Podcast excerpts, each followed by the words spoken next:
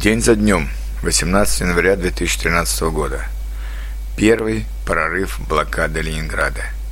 Наверное, мало кто из иностранцев, а сейчас уже и российских граждан, знают всю правду о той жестокой блокаде, которую пережил Петербург, тогда Ленинград, в годы Второй мировой войны, или, как у нас называют, Великой Отечественной войны, потому что речь шла о самом существовании русского государства – Хотя немецко-фашистским войскам не удалось взять Ленинград, но уже 8 сентября 1941 года они сумели полностью отрезать Ленинград от страны. Началась блокада Ленинграда, которая продолжалась долгих 900 дней.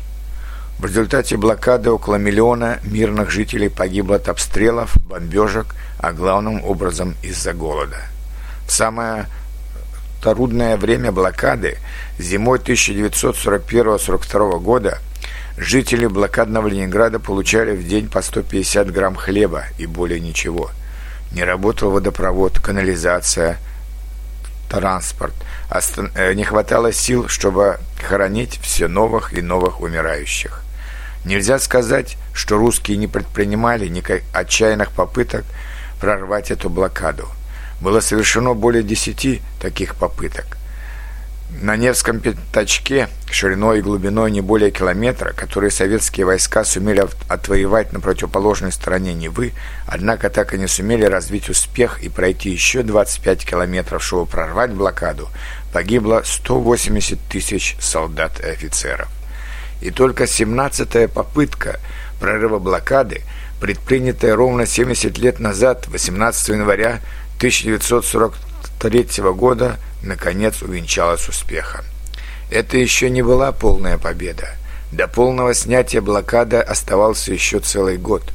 Но это был отвоеванный большой коровью узкий коридор шириной около 6 километров и длиной более 20 километров, который соединил Ленинград с Большой землей, как тогда называли незанятую гитлеровцами территорию России. По этому коридору была проложена железная дорога, которая обстреливалась день и ночь немцами. И все же по ночам составом с продовольствием удавалось проскочить этот коридор, и жители стали получать в день уже по 500 грамм хлеба, немного сахара и соли. Жизнь стала налаживаться.